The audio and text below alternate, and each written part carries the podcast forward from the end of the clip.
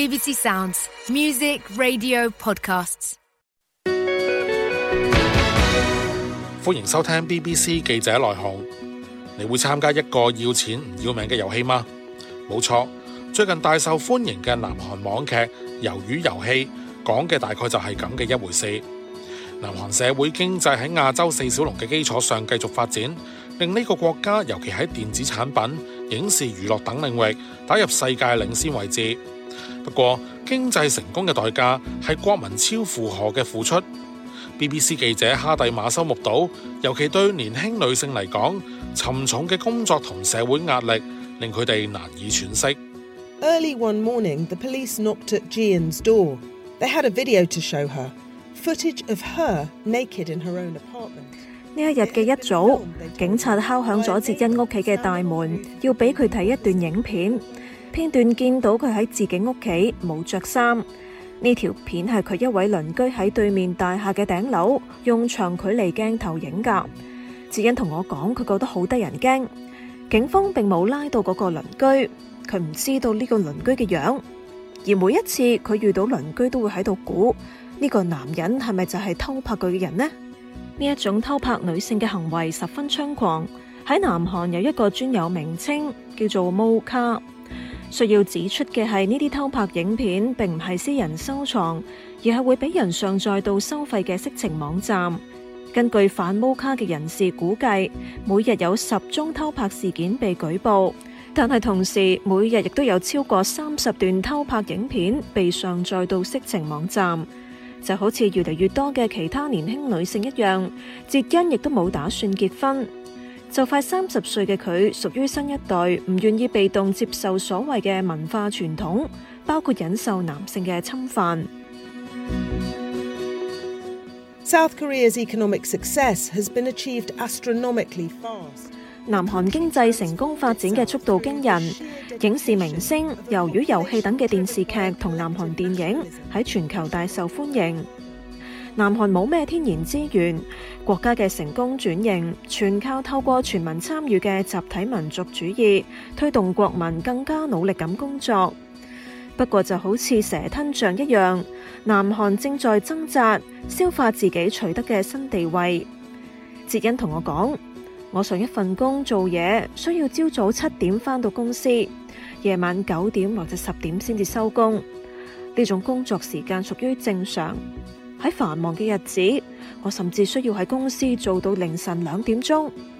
而最唔好嘅地方系公司可以随时随地打电话俾我，无论系日头定系夜晚。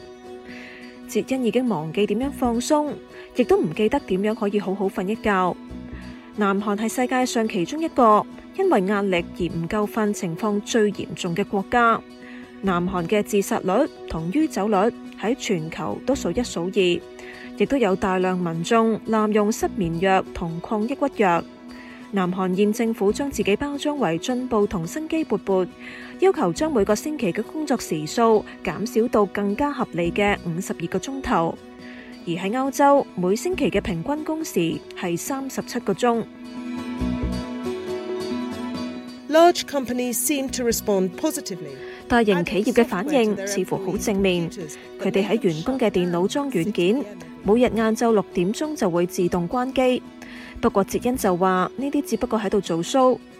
佢喺一間國際跨國集團工作嘅朋友話，公司開發出一種內部黑客方法，可以改寫公司自己嘅系統，保證員工只要等多幾分鐘，被關閉嘅電腦又可以重新開機繼續工作。哲恩反問。日日做餐死為乜啫？我哋嘅國家已經攞到今日嘅成就，我哋而家應該放鬆一下。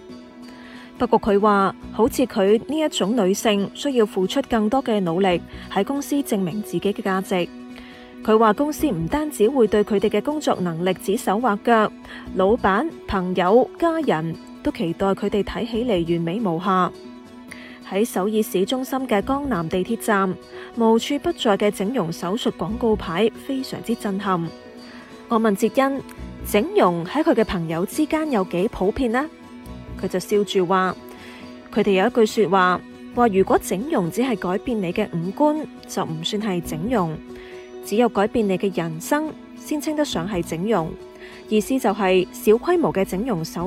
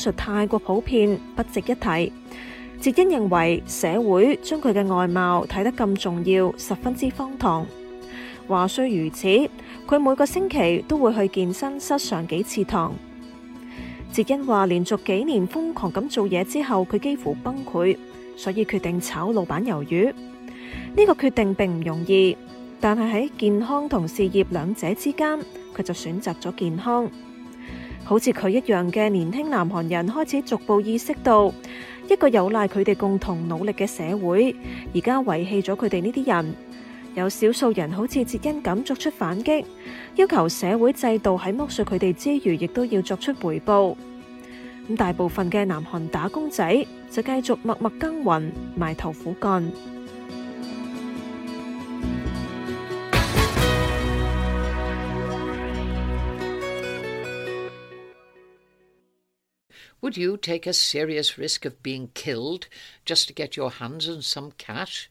What if it was a vast amount of money, enough to pay off a severe debt or to settle a close relative's hospital bill?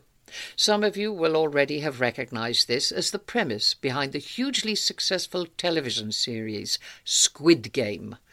Made in South Korea, it imagines people competing in a series of ever more violent contests, hundreds dying along the way.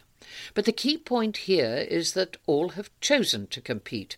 Many of them feel that ordinary life in South Korea is so tough and full of cutthroat competition that taking part in this deadly tournament is no worse.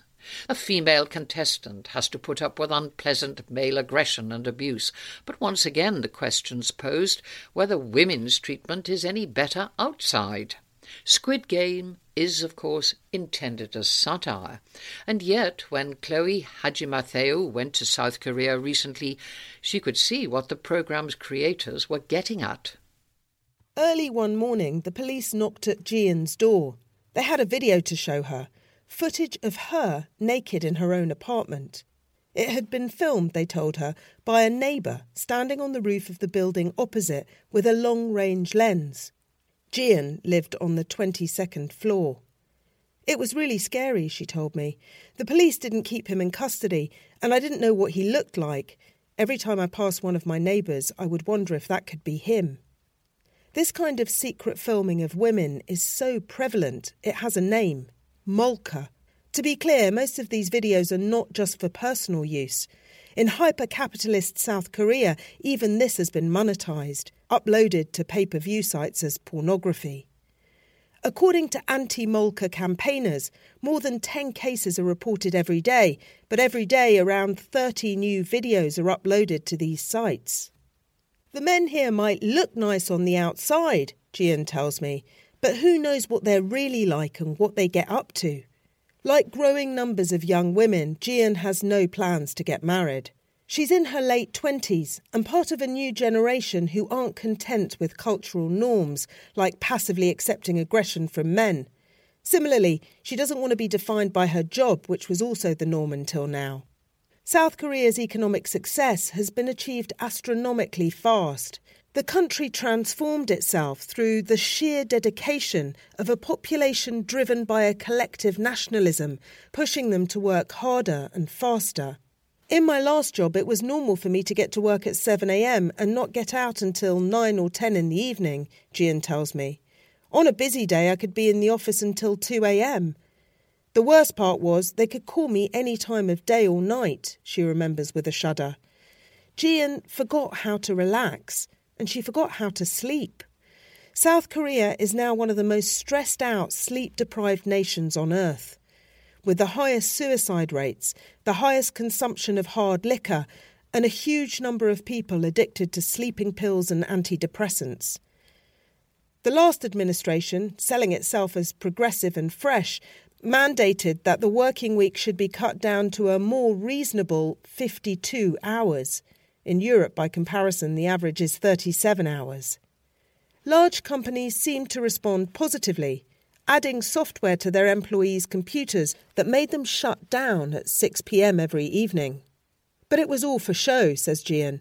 A friend of hers told her that the big international conglomerate where they worked had developed in house hacks that could override the company's own systems, ensuring that if employees waited just a few minutes, their computers would turn back on.